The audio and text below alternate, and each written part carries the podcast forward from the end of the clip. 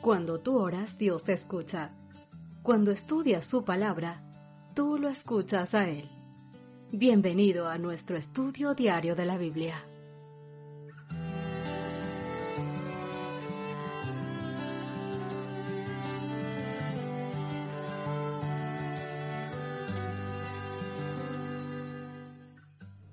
Muy buenos días, queridos amigos. Qué gusto saludarles en este hermoso día que el Señor nos regala a cada uno de nosotros. Seamos gratos con el Señor, porque Él nos da grandes cosas todos los días. A veces tenemos ceguera con el agradecimiento hacia Dios, porque no vemos lo que realmente Él nos da y nos centramos más bien en las cosas que nuestro corazón desea o que quisiéramos.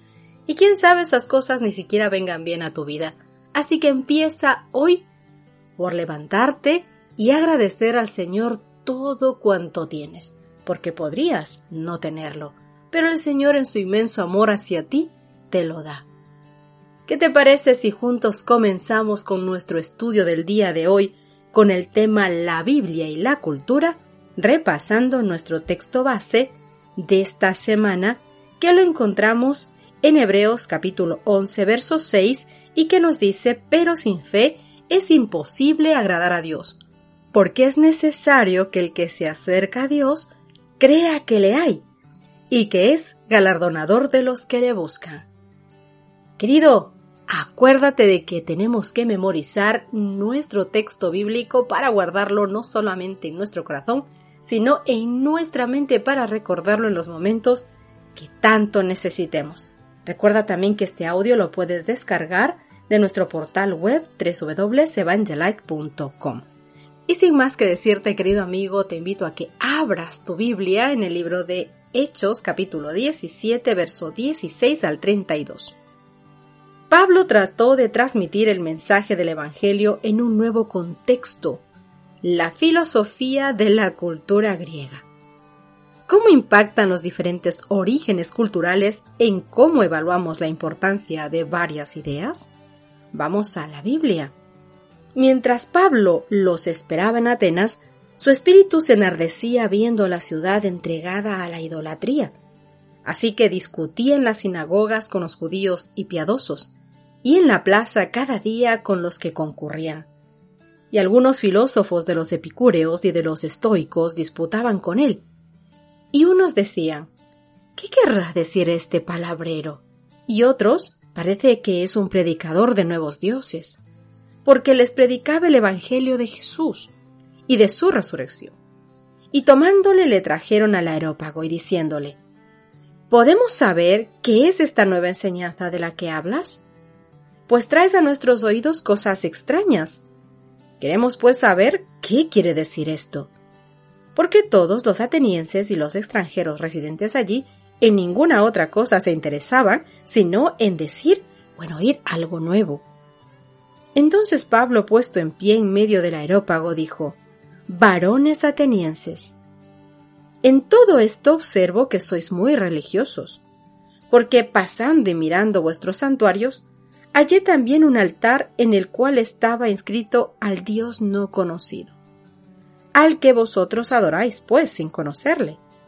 Es a quien yo os anuncio, el Dios que hizo el mundo y todas las cosas que en él hay siendo Señor del cielo y de la tierra. No habita en templos hechos por manos humanas, ni es honrado por manos de hombres, como si necesitase de algo, pues Él es quien da a todos vida y aliento y todas las cosas. Y de una sangre ha hecho todo el linaje de los hombres, para que habiten sobre toda la faz de la tierra, y les ha prefijado el orden de los tiempos y los límites de su habitación, para que busquen a Dios si en alguna manera, palpando, puedan hallarle, aunque ciertamente no está lejos de cada uno de nosotros, porque en él vivimos y nos movemos y somos.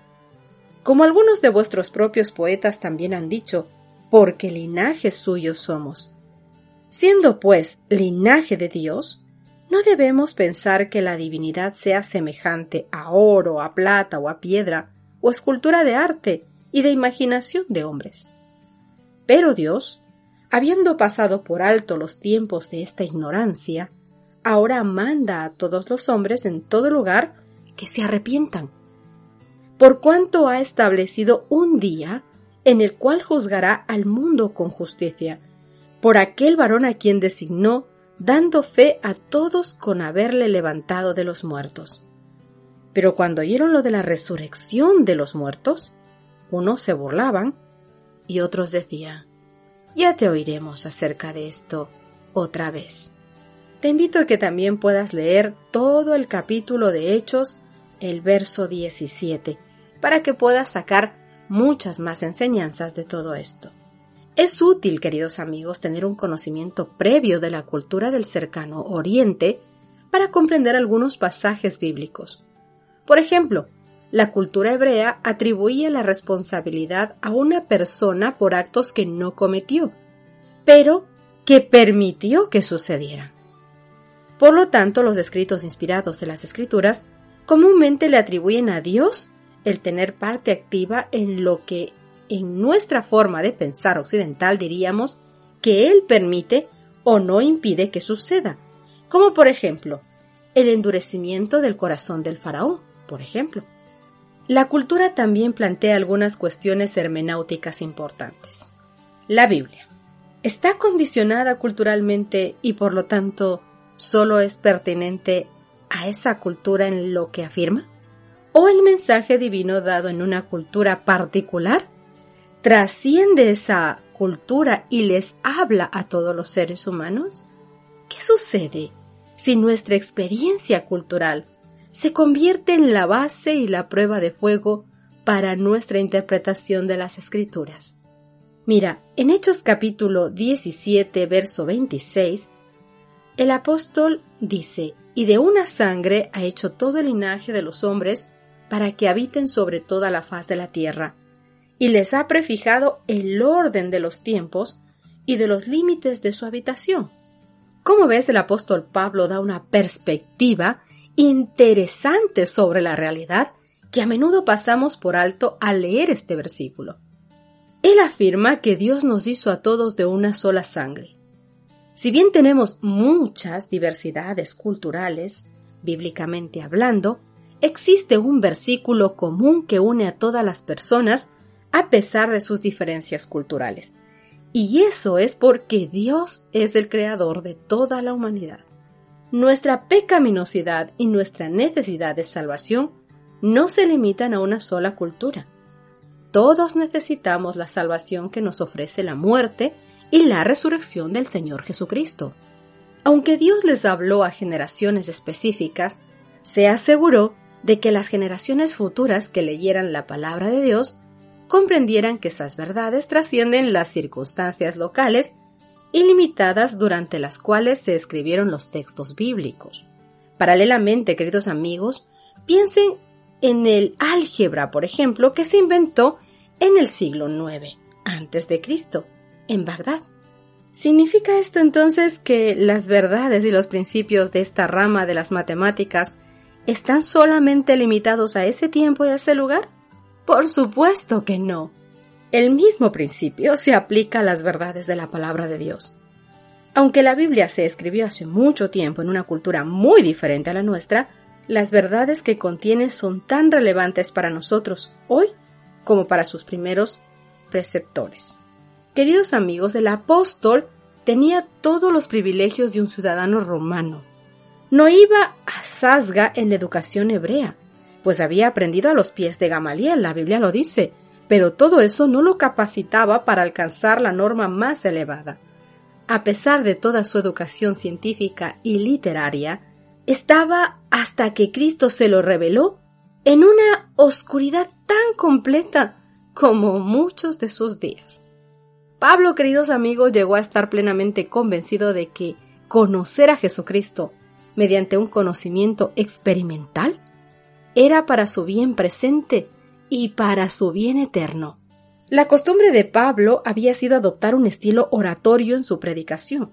Era un hombre capaz para hablar ante reyes, ante los grandes y eruditos hombres de Atenas, y su conocimiento intelectual con frecuencia le era de valor en la preparación del camino para el Evangelio.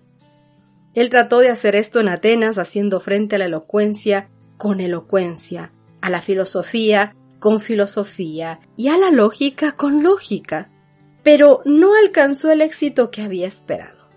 Sus conceptos posteriores lo indujeron a entender que había algo que necesitaba por encima de la sabiduría humana. Dios, queridos amigos, le enseñó que debía recibir algo superior a la sabiduría del mundo.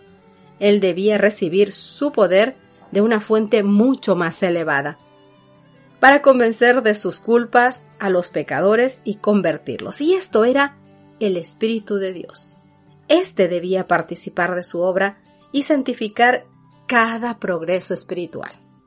Muchos hoy, queridos amigos, se figuran que para alcanzar a las clases altas hay que adoptar un modo de vida, un método de trabajo adecuado a los gustos diseñados a ellas, esos gustos desdeñosos de estas personas.